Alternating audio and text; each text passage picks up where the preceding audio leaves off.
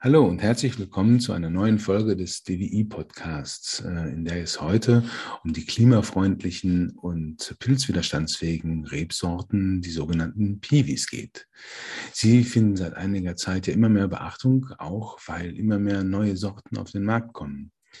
Ja, mein Name ist Ernst Büscher. Ich bin Pressesprecher hier im Deutschen Weininstitut und spreche heute mit dem Rebveredler und Piwi-Pionier Volker Freitag, der zahlreiche neue Sorten auch im Programm hat und exklusiv vertreibt. Hallo Volker, du bist Rebveredler und damit Produzent von Rebenpflanzgut für die Winzer. Du musst ja die Trends der Weinszene fest im Blick haben, um die Rebsortenwünsche der Winzer zu erfüllen. Äh, seit wann beschäftigst du dich jetzt eigentlich intensiver mit den Piwis, die jetzt immer populärer werden? Ich mache das eigentlich schon äh, 30 Jahre, ähm, weil mir war schon relativ früh äh, klar, dass das ähm, eine Weiterentwicklung ist von dem, was wir haben. Die Rebe ist ja durch diese Veredelung, durch diese biotechnische Maßnahme resistent gegen die Reblaus. Und dann wäre es natürlich schön, habe ich mir damals gedacht, wenn man über die Züchtung äh, auch noch die Resistenz für die Pilzkrankheiten ähm, da in den Griff bekommen könnte.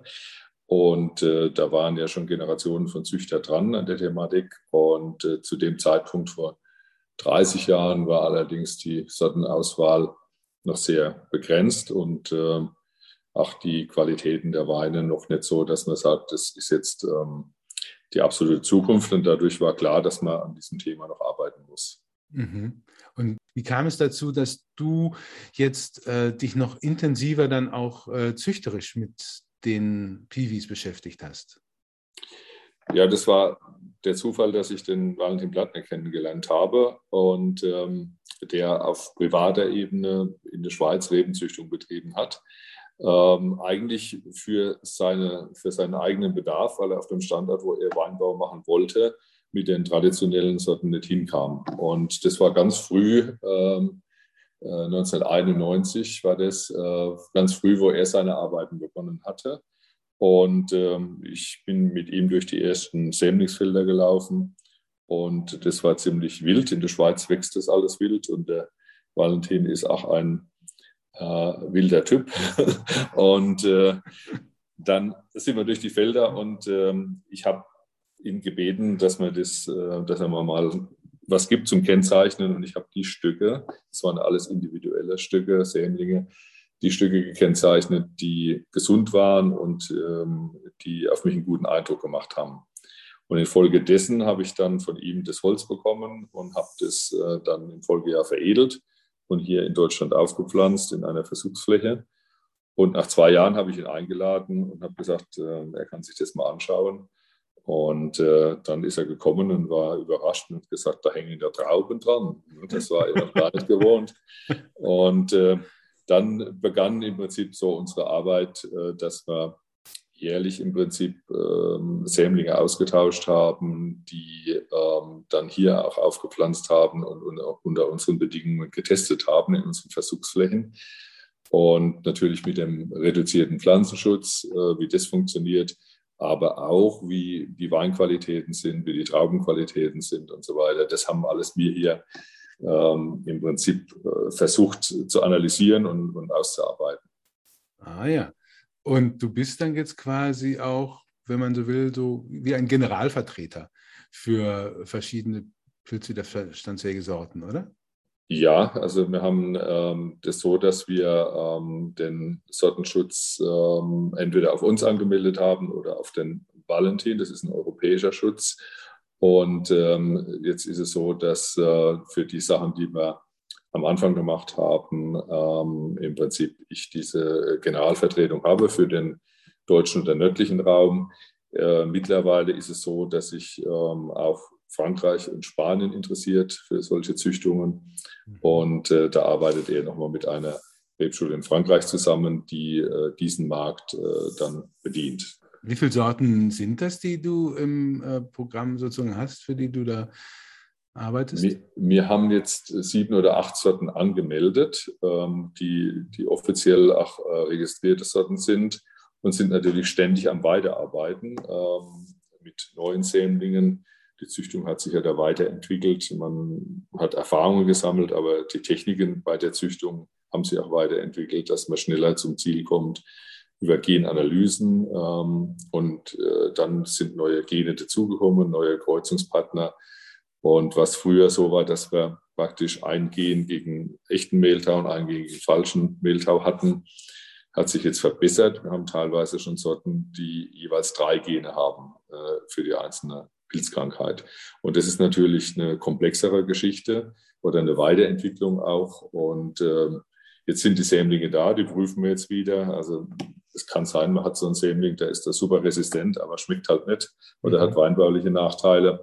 Das müssen wir halt auch rausfinden.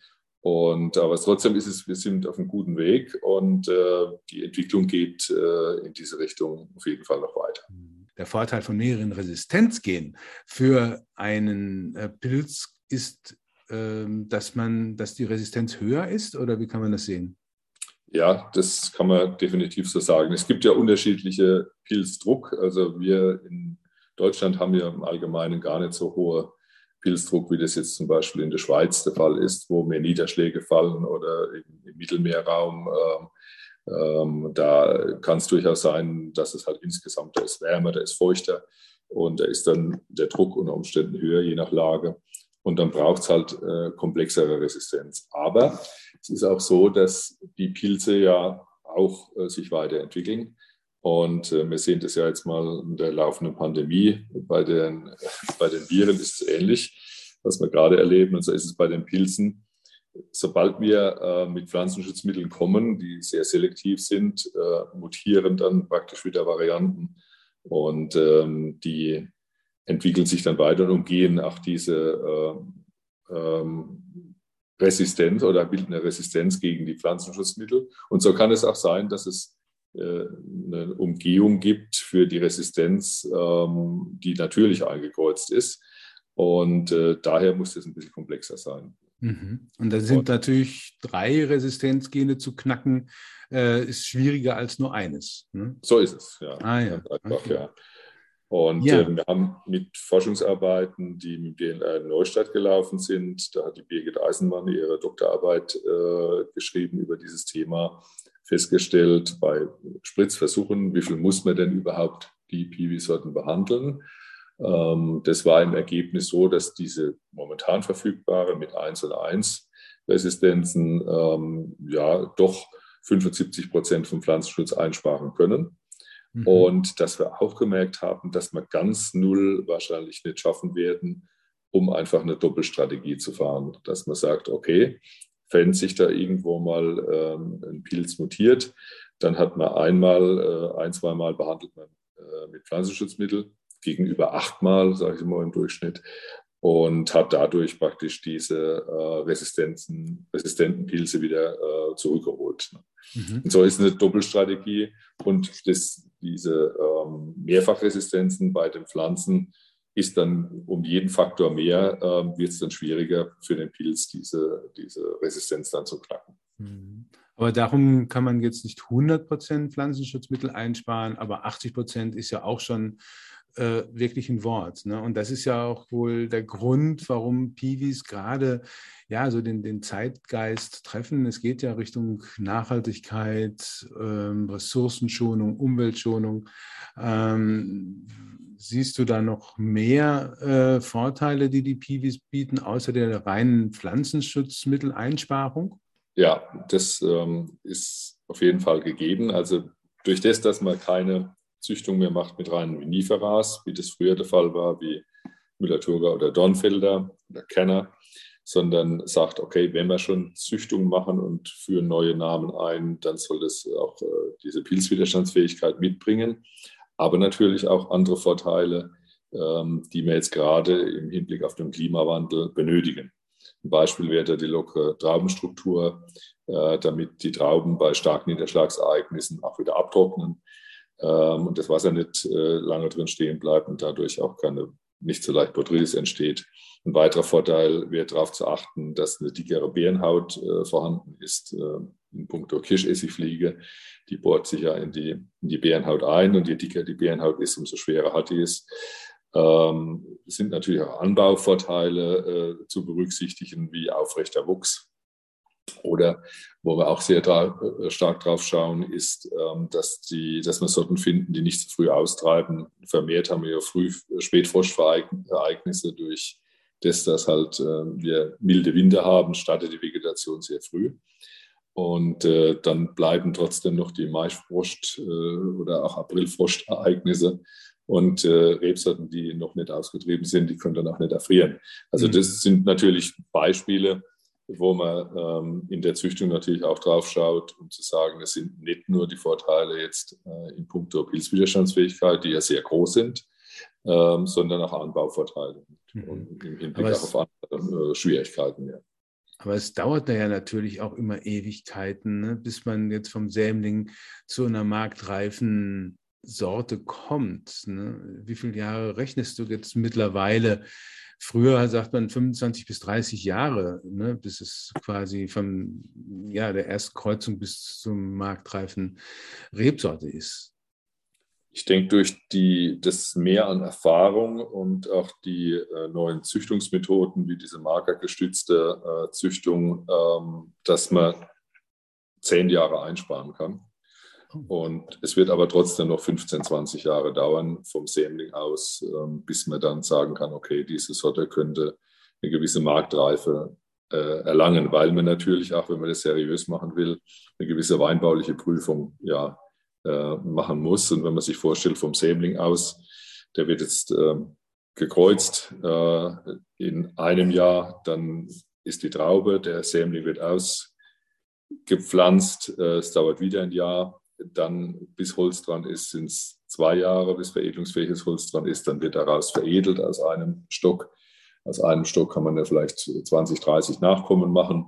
Die werden dann wieder ausgepflanzt, die müssen wieder zwei Jahre oder drei Jahre aufwachsen, dann werden sie veredelt und so weiter. Also die Zeit geht dann schnell rum, weil wir halt auch mit einer Dauerkultur arbeiten. Und ja. äh, insofern äh, glaube ich, wenn man es seriös betreiben will, kann man es nicht äh, unendlich beschleunigen. Es ist wirklich sehr hilfreich zu sagen, okay, wir können durch die äh, Genanalysen feststellen, welche Gene, welche Resistenzgene tatsächlich in der Pflanze gelandet sind, dass wir halt eine Vorausscheidung treffen können und uns nicht, nicht mit vielen tausend Sämlingen beschäftigen müssen, sondern dann reduzieren können äh, auf einige hundert äh, durch diese Vorauswahl und dann mit denen die weinbauliche Prüfung dann machen können. Mhm die Piwis haben sich ja jetzt auch geschmacklich deutlich verändert ne, und verbessert. Ähm, wie, wie, hat man das geschafft? Hat man, ich habe gesehen, äh, jetzt, dass man mehr, sag mal, traditionelle Rebsorten wie Cabernet Sauvignon oder Merlot äh, oder auch äh, vielleicht ja, deutsche Sorten als Kreuzungspartner nimmt? Oder wie kam es dazu? Am Anfang der Züchtung war es so, dass man ähm, in den 1920er, 30er Jahren, dass man äh, eine Europäersorte genommen hat und eine Wildform äh, aus Amerika meistens hat die gekreuzt und äh, hatte dann ähm, die Resistenz der amerikanischen dann drin. Und äh, letztendlich war das dann eine sehr einfache äh, Resistenz und äh, man hat dann direkt mit der Europäerrebe gekreuzt. Diese Sorten waren geschmacklich wenig interessant. Ähm, und dann hat man eigentlich eine andere Methode verfolgt, dass man sagt, ähm, man nimmt jetzt mal die Wildformen und kreuzt die. Da gibt es ja asiatische Wildformen und amerikanische und europäische und kreuzt die und hat dann letztendlich eine Pflanze, die, die mehrere Gene hat und die kreuzt man dann wieder mit, einem Euro, mit einer Europäersorte. Und dann werden die wieder quer gekreuzt. Also man hat dann ähm, zum Beispiel jetzt beim Sauvignac, da ist Riesling und Sauvignon Blanc mit drin. Und ähm, je mehr das man quer kreuzt, äh, umso mehr sind halt, muss man die rausfinden, die eben diese geschmacklichen Vorteile haben und eben auch diese Resistenzgene. Also es ist ein ziemlich komplexer Vorgang und es hat acht Generationen von Züchtern gedauert. Das wäre, glaube ich, aus dem Stand gar nicht möglich gewesen. Und das baut natürlich auch auf die Vorarbeit äh, dieser Generation der Züchter auf, dass man heute so weit ist. Das ist nicht aus dem Stand äh, möglich zu sagen, jetzt habe ich die Idee und dann habe ich auch gleich ein tolles Ergebnis, weil jede Sorte, die dann auch wirklich gut ist und auch die Resistenzeigenschaften mitbringt, ist schon ein bisschen ein Lottogewinn. Das muss man schon sagen. Ja, das kann ich mir vorstellen. Ne, ähm, und jetzt, ich denke, sag mal, die Pivis sind zwar ja jetzt äh, in den letzten Jahren jetzt stärker ins Gespräch gekommen, auch populärer geworden, ähm, aber im Anbau in Deutschland ist ja doch noch, äh, sag ich mal, auch Luft nach oben. Und ich glaube, dieses, dass bei vielen Winzern immer noch so auch dieses ja, vielleicht etwas veraltete Image und äh, die veralteten Geschmackseigenschaften so immer noch so im Kopf äh, herumschwirren und dieses, diese neue Generation der Piwis vielleicht noch gar nicht so angekommen ist. Oder äh, wie siehst du das? Ja, ich denke, äh, dass einige Winzer schon mal probiert haben. Ich meine, das war ja mit dem Einführung vom Regent äh, war meistens der erste Kontakt äh, mit der Generation Winzern, über die wir jetzt reden. Ähm, und das war eine sehr schnelle Entwicklung äh, beim Regent, weil da gerade Rotwein populär war. Und Donfelder war eigentlich populär, muss man sagen. Und äh, dann hat man sich überlegt, okay, wenn das Donfelder sich mal abschwächt, was kommt dann? Und in der Zeit war tatsächlich Weißwein äh, schwieriger zu verkaufen wie Rotwein. Und man dachte, okay, der Regent, der würde hier in die Landschaft passen. Und dann wurde in relativ kurzer Zeit wurden 2300 Hektar angebaut, also im Zeitraum von drei, vier Jahren. Und das war zu viel des Guten, weil eine neue Sorte kann so schnell sich am Markt nicht etablieren. Mhm. Und äh, begleitend war es auch so, dass man vielleicht kellerwirtschaftlich da noch ein bisschen mehr informieren hätte müssen, ähm, weil es kamen halt auch Weine auf den Markt, die dann ähm, jetzt nicht äh, das Gelbe vom Ei waren. Und ähm, das, glaube ich, hat man daraus lernen können, dass man, dass man, äh, wenn jetzt eine neue Sorte kommt, dass man das besser begleitet. Und da gibt es auch starke Unterstützungen jetzt von der Forschung. Äh, in den DLRs wird hier auch kellerwirtschaftlich unterstützt, wenn so eine Sorte marktreif wird, dass man da hilft, zu sagen, okay, wir probieren mal Ausbauvarianten, welche Gärzeiten, welche Hefen und so weiter, damit die Weine, wenn sie auf den Markt kommen, gleich besser sind. Aber naturgegeben ist es auch so, dass die eine Sorte bei vielen einfach besser klappt von Anfang an und bei anderen weniger. Also es gibt einfach ausbautechnisch problematischere Sorten und es gibt Sorten, die weniger problematisch sind. Und mhm. der Stadt ist immer ein, ganz wichtiges Thema. Ne? Wenn der Stadt gut gelingt, und äh, dann äh, kann das auch weitergehen. Mhm. Und äh, ja. Es, sind ja auch oftmals äh, die, ja, die Namen der Rebsorten, der neuen Sorten waren ja auch viel in der Kritik. Ähm, dass man sagte, ja, der Trend geht ja eigentlich auch bei den Winzern Richtung Verschlankung der Weinkarten und ähm, etwas ja, weniger Rebsorten eigentlich ins Programm zu nehmen, sich zu konzentrieren auf die Klassiker. Jetzt neue Sorten hinzuzunehmen, ist ja dann wahrscheinlich auch nicht so ganz einfach. Oder wie siehst du das? Sicher, also jedes neue Produkt ähm, in einer konservativen Branche, sage ich mal, ähm, braucht natürlich Markteinführung. Und wir haben jetzt in Deutschland sind wir jetzt äh, nicht so ein riesiges Weinbauland, dass wir das Potenzial da hätten, ähm, Riesensummen an Werbung da reinzustecken. Es war also in der Vergangenheit immer so, dass einzelne Winzer, Weingüter, Genossenschaften, Kellereien sich so eine Sache mal angenommen haben und äh, das dann gepusht haben. Äh, da gibt es einige Beispiele aus der Vergangenheit. Nehmen wir mal den Donfelder. Da hat das Deutsche Weintor viel dazu beigetragen, dass äh, das sich weiterentwickelt hat, dass die Sorte bekannt wurde. Und wenn größere Unternehmen sich so eine Sache annehmen, und dann läuft es auch.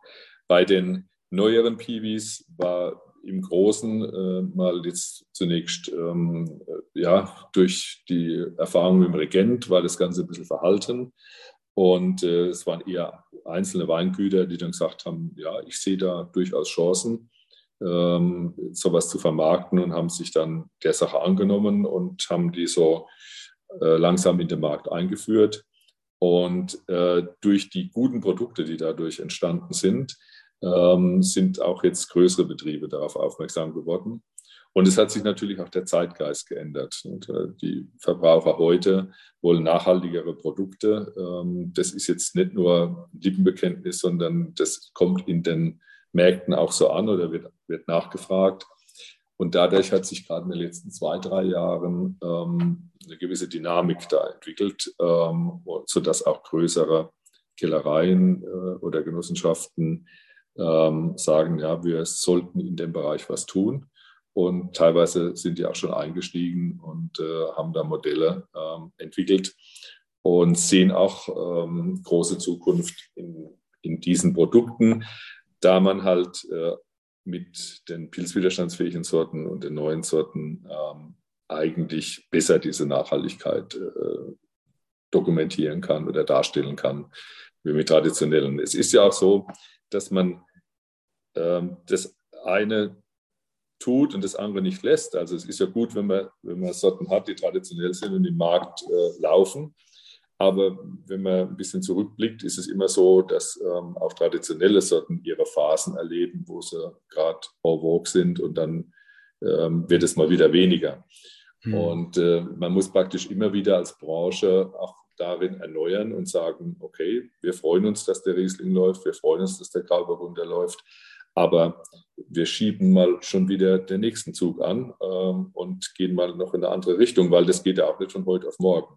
Ja. Die Branche ist gut beraten, ähm, sich jetzt neuen äh, Entwicklungen da nicht zu verschließen, auch wenn es eher eine traditionelle Branche ist, ähm, gerade wenn die ganze Welt ähm, sich da öffnet. Und mhm. ich sehe das nicht nur in Deutschland, sondern das ist europaweit, dass hier der Nachhaltigkeitsgedanke doch mehr wahrgenommen wird, dass sich die Menschen da mehr Gedanken machen, was sie einkaufen, auch bei Genussprodukten wie Wein.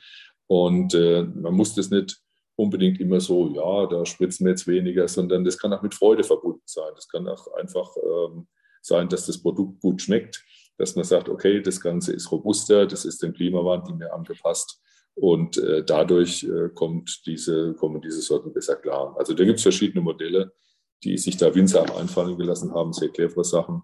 Und die, die laufen jetzt gut an.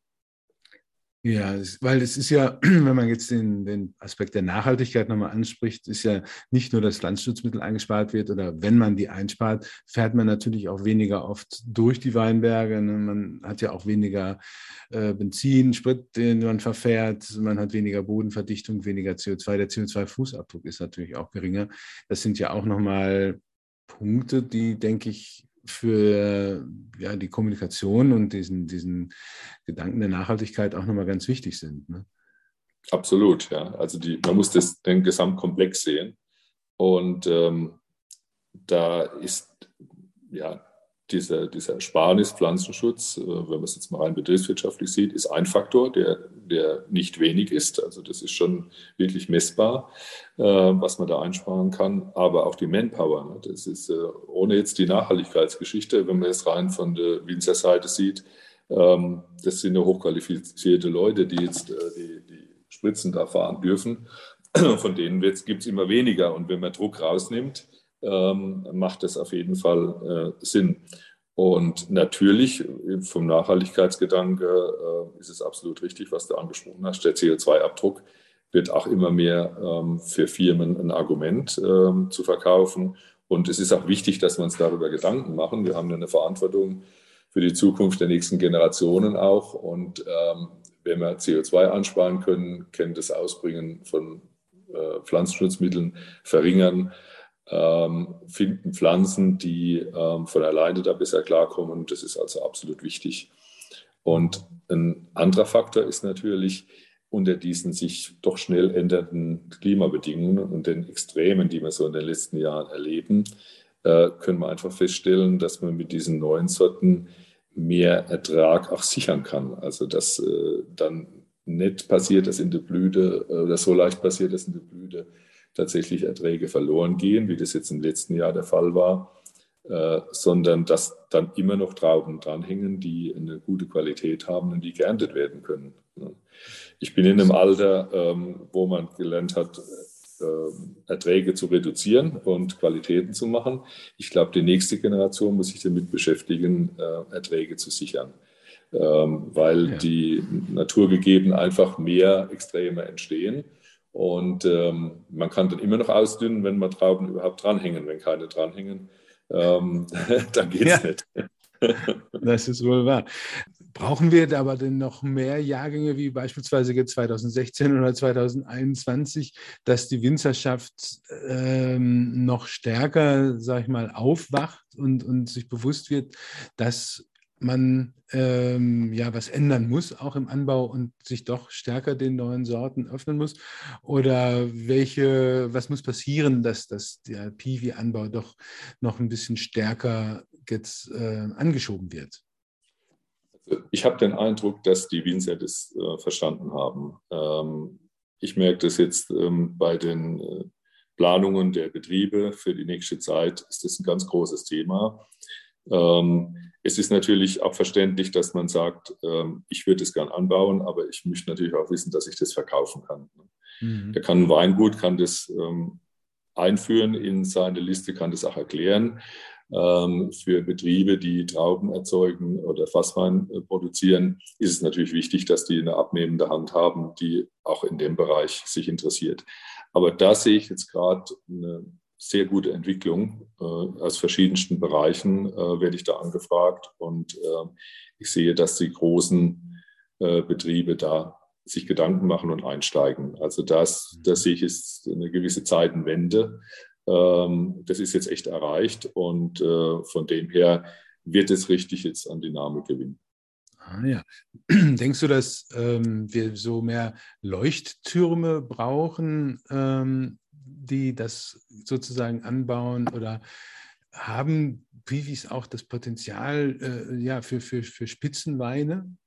Durchaus. Also die, man muss mal sehen, beim Riesling wissen wir jetzt schon etliche hundert Jahre, wie man den macht. Ähm, bei neuen Sorten äh, sind ja die Erfahrungswerte noch nicht da. Nicht? Also wenn man ganz neuen Wein ausbaut und wenn der schon gut schmeckt, und dann ist ja noch Luft nach oben. Also mit der ja. Erfahrung, ähm, wie man damit umgeht ähm, und welche Stilistik, dass man da ähm, aus jeder Rebsorte rauskitzelt, ist natürlich da auf jeden Fall Luft nach oben. Ich sehe als Beispiel auch bei den Rotweinsorten, wenn man unsere deutschen traditionellen Sorten nimmt, das sind ja nicht so viele, ähm, ja. und dann mal im internationalen Vergleich sieht, das sind viele der neuen äh, Piwi-Sorten, die sind ja gekreuzt mit Cabernet Sauvignon, mit Merlot, mit internationalen Rotweinsorten und die haben ein Riesenpotenzial, Qualität zu machen. Und äh, mich freut es dann immer, äh, wenn man so Weine mal äh, verdeckt vorstellt und fragt dann auch Winzer oder Verbraucher, ähm, was denkt er, wo kommt er her? Und dann heißt dann, ja, irgendwo aus, aus Spanien oder aus mhm. äh, Italien oder aus Frankreich. Und dann sagt man, nein, der, der kommt hier aus Diedesfeld oder aus Lauenspeyerdorf. äh, und ähm, das, das ist das, was ähm, man dann nicht erwartet, dass man solche Qualitäten auch machen kann. Und auch im Weißweinbereich sind sehr interessante, fruchtige Sorten dabei mit stabiler Säure, die auch ähm, nicht schnell altern, die auch lagerfähig sind und so weiter. Also ich glaube, da gibt es viel Potenzial. Mhm. Aber auf der anderen Seite gibt es natürlich auch im Markt ähm, viele Möglichkeiten. Wenn man jetzt mal an die Sektindustrie denkt, äh, Sektgrundwein, wenn man jetzt ein Problem hätte, eine neue Sorte äh, einzuführen, neuen Namen, ähm, da werden ja die Namen meistens gar nicht genannt, sondern es ist eine neutrale Geschichte. In der Champagne äh, ist jetzt eine äh, französische Sorte, die Floreal, eingeführt worden. Die dürfen jetzt 5% in der Champagne mit dieser Sorte bestocken und äh, in den Champagner einfließen lassen. Ne? Also schon eine pilzwiderstandsfähige Sorte. Ja, wer hätte ah. das noch vor drei Jahren gedacht? Ne? Und äh, so wird es auch in Deutschland kommen. Genauso ist in dem Bereich Rosé ähm, ist es so, dass äh, da durchaus auch äh, pilzwiderstandsfähige Sorten mit rein können. Das ist auch nicht so sortengebunden. Es mhm. kann auch eher einfach Rosé sein. Und äh, da geht auch, das sind auch große Mengen, die da vermarktet werden. Ähm, also da gibt es schon Möglichkeiten, ähm, auch wenn man Bedenken hätte mit den Namen, ähm, dass man auch äh, anonym das mal einführen kann. Aber ich selbst finde die Namen ehrlich gesagt gar nicht so schlecht. Ähm, es ist ja oftmals eine Gewohnheitssache. Ähm, ja. Wenn man sich die alten traditionellen Sortennamen äh, anschaut, dann klingen die jetzt mal, wenn man es nicht verbindet mit dieser guten Qualität des Weines, wäre ja Riesling jetzt unbedingt ein schöner Name. Da ist was mit Verrieseln oder Fallen oder irgendwie. Also so toll ist es ja nicht belegt, aber es ist toll ja. belegt, weil man weiß, der Wein schmeckt gut. Als ja. wir, als unser Sohn auf die Welt kam und wir einen Namen ausgesucht haben, sind wir die Namensliste durch und so, da gibt es ja diese schönen Bücher, wo man da durchblättern kann.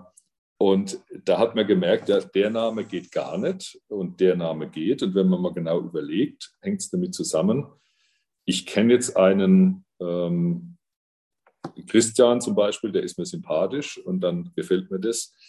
Ähm, ich würde jetzt nicht unbedingt Adolf verwenden wollen oder so. Nicht? Also es gibt immer Namen, die sind positiver belegt und negativer mm. belegt. Und ähm, bei den neuen Namen ähm, haben wir zumindest in der Zusammenarbeit mit Valentin Blattner versucht, eine gewisse Weinaffinität herzustellen, indem man so Wortspiele verwendet mhm. hat, wie jetzt beim Cabernet Blanc. Also das ist ja jetzt nicht, ja, das ist ja nicht so fremd äh, in der mhm. Weinbranche, diese Begriffe. Und ähm, ich kriege eigentlich auch Reflexionen von Winzern, die sagen, oh, das geht eigentlich gut. Das hätte man gar mhm. nicht gedacht. Und unsere mhm. Kunden akzeptieren das sehr schnell. Und also da sollte man vielleicht ein bisschen mutiger sein ähm, und nicht zu viel Vorbehalte haben. Ja, ja, ja.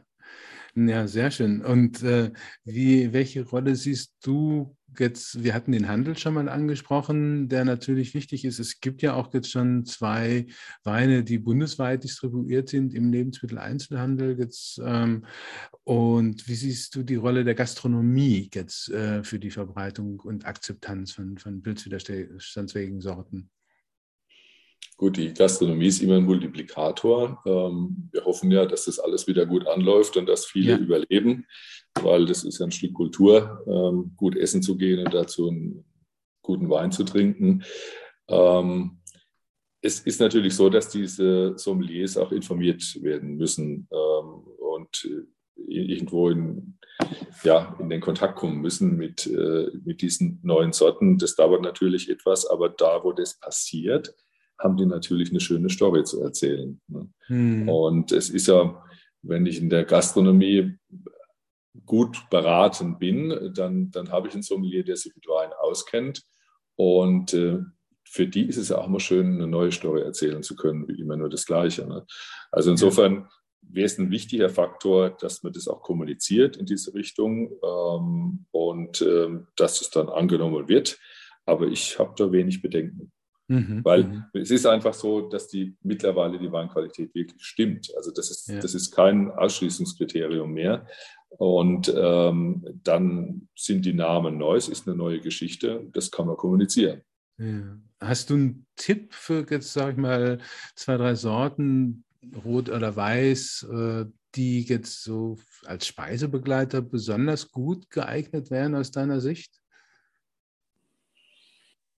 Sind ja, bei den Weißen sind ja die meisten jetzt sehr fruchtig von den Piwis. Ähm, da ist es oft nicht so leicht jetzt wie, äh, wenn man sagt, dann nimmt man Burgunder. Nicht? Aber ähm, bei den Roten sind auf jeden Fall ähm, die Sorten fast ausschließlich, also alle verwendbar und zu empfehlen äh, in jedem Bereich, wo man auch Rotwein äh, empfehlen würde.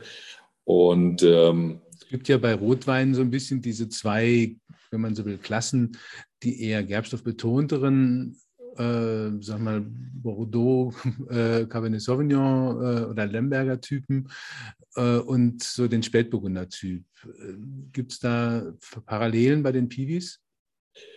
Ja, also es sind ähm, diese ähm, eher internationalen Rotweine, ja, Bordeaux-Weine, die gibt es auf jeden Fall. Da gibt es ja einige Kreuzungen mit Cabernet Sauvignon wie der Saturn, Saturnoir, der Cabernet Cortis ähm, ähm, oder ähm, der Cabaret Noir, das sind alles Sorten, die, die in diese Richtung gehen. Mhm. Und bei den ähm, mehr Pinot-Richtungen, äh, ähm, da ist ja der, der, Pinotin, den man verwenden kann. Es gibt auch den Prior, äh, die, die in diese Richtung gehen. Also diese Profile, die gibt es.